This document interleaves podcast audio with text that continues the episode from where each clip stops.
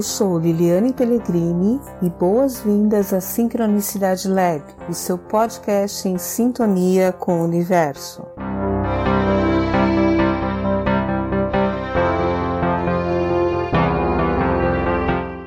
Boas-vindas à Sincronicidade Lab. Meu nome é Liliane Pellegrini e no episódio de hoje nós vamos falar sobre o poder da palavra. Bem, tem uma pesquisa interessante que começou com Gladstone, que foi por acaso primeiro-ministro inglês na época da Rainha Vitória, e ele admirava muito uh, os livros uh, da Grécia Antiga, uh, por exemplo, a Odisseia de Homero. E ele percebeu que quando o Homero descrevia o mar, ele dizia que o mar tinha cor de vinho. Espera aí, vinho não tem a cor roxa? Então ele foi aprofundar isso e percebeu que não existia a definição, a palavra azul no grego antigo. Bem, um outro mais tarde, um outro linguista Geiger alemão, ele aprofundou essas pesquisas e percebeu que o azul ele foi uma das cores que apareceu por último nas descrições das literaturas sagradas. Ele pesquisou diversas culturas e na antiguidade o azul não aparecia.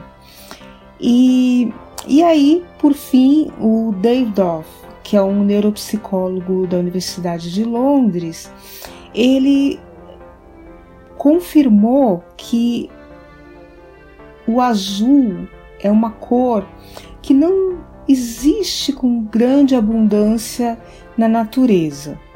Então, por exemplo, existem algumas pedras que são da cor cor azul, azurita, que é um, é um mineral raro e de difícil é, mineração. Existe também é, o lápis lazuli, que não é um mineral, é uma rocha. Ele é formado de mais de um mineral. E o lápis lazuli ele foi usado no Egito e era muito valorizado, até foi considerado o primeiro pigmento sintético azul egípcio. Porém, o Egito era uma sociedade que desenvolveu alta tecnologia e por isso eles conseguiram fazer o azul.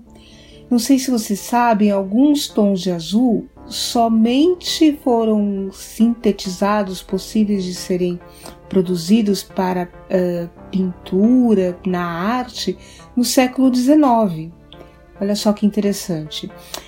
Mas por que, que eu estou falando do David Off? Porque ele percebeu que na natureza não era tão abundante o azul, então ele fez um experimento com a sua própria filha. Os cientistas estão sempre fazendo testes em casa, né?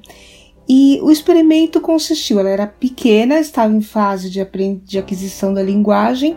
Ele ensinou é, todas as cores, inclusive o azul, para denominar objetos.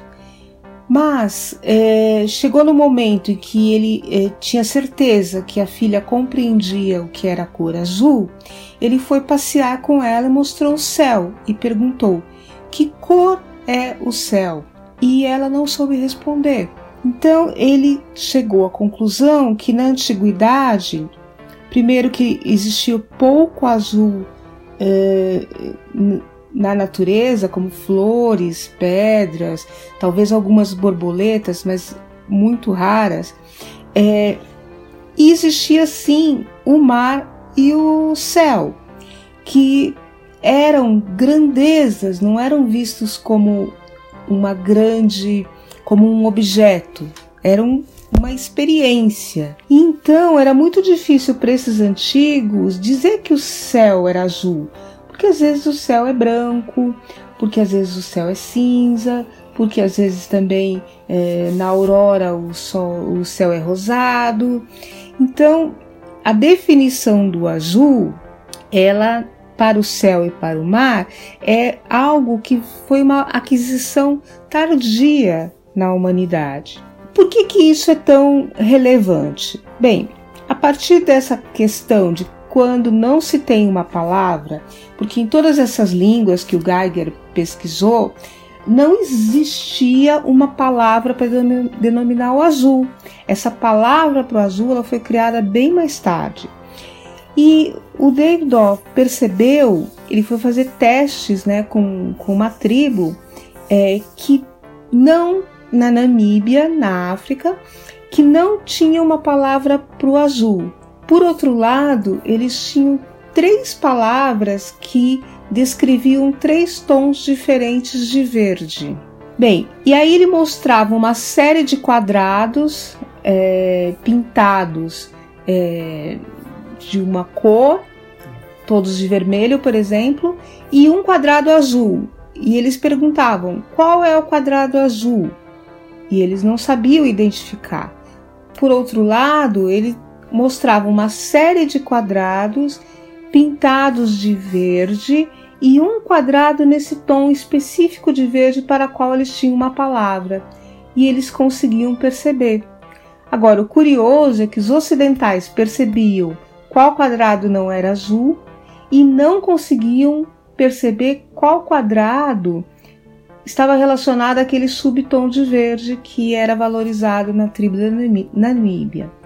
Bem, o que, que aconteceu então? O Deidoff chegou à conclusão de que se não existe uma palavra para denominar um conceito, um objeto, eh, uma experiência, o nosso cérebro também não é capaz de processar uh, a visão ou o entendimento, o conhecimento daquilo.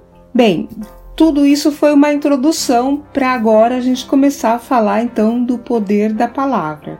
Bem, a Bíblia já diz que no princípio era o Verbo. Esse verbo, a palavra, o discurso, ele é algo, primeiro, que ainda nessa elaboração, nessa construção, a linguagem é predominante do ser humano. Embora alguns animais tenham outras formas de linguagem, mas a linguagem humana é uma característica é, exclusiva, também em função do desenvolvimento do nosso cérebro. E por que, que a palavra então é importante? Se nós pegarmos na tradição do budismo, é, o caminho para encontrar a iluminação, quer dizer, o estado mais elevado do ser do budismo, é o nobre óctuplo caminho. E um desses, é, uma dessas oito opções para se encontrar a iluminação é a fala correta, a fala ideal ou a linguagem correta. E por que, que isso é tão importante? Bem, porque quando o ser humano fala, é, no princípio era o Verbo, e o Verbo estava com Deus, e o Verbo era Deus. É isso que diz em João. Então, a palavra, ela tem um potencial divino, criador da realidade.